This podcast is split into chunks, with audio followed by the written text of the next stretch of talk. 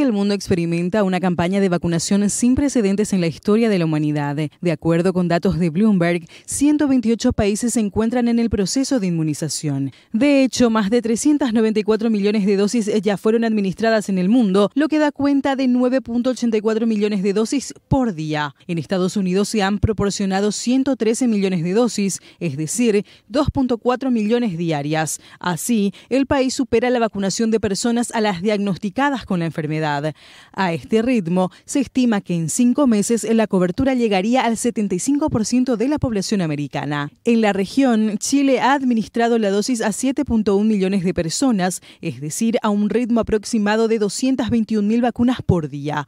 En Brasil, los números muestran que alrededor de 14 millones de individuos ya recibieron las vacunas. Esto ha significado 354 mil dosis por día. En Uruguay, la campaña comenzó semanas atrás, logrando administrar administrar 214.000 dosis. Por último, Argentina ha administrado aproximadamente 2.5 millones de dosis, un ritmo promedio diario de 121.000 personas inoculadas. Para cubrir al 75% de la población y lograr la conocida como inmunidad de rebaño, Argentina necesitaría unos 16 meses, Brasil 28 meses, Uruguay 15 meses y Chile solamente alrededor de dos meses.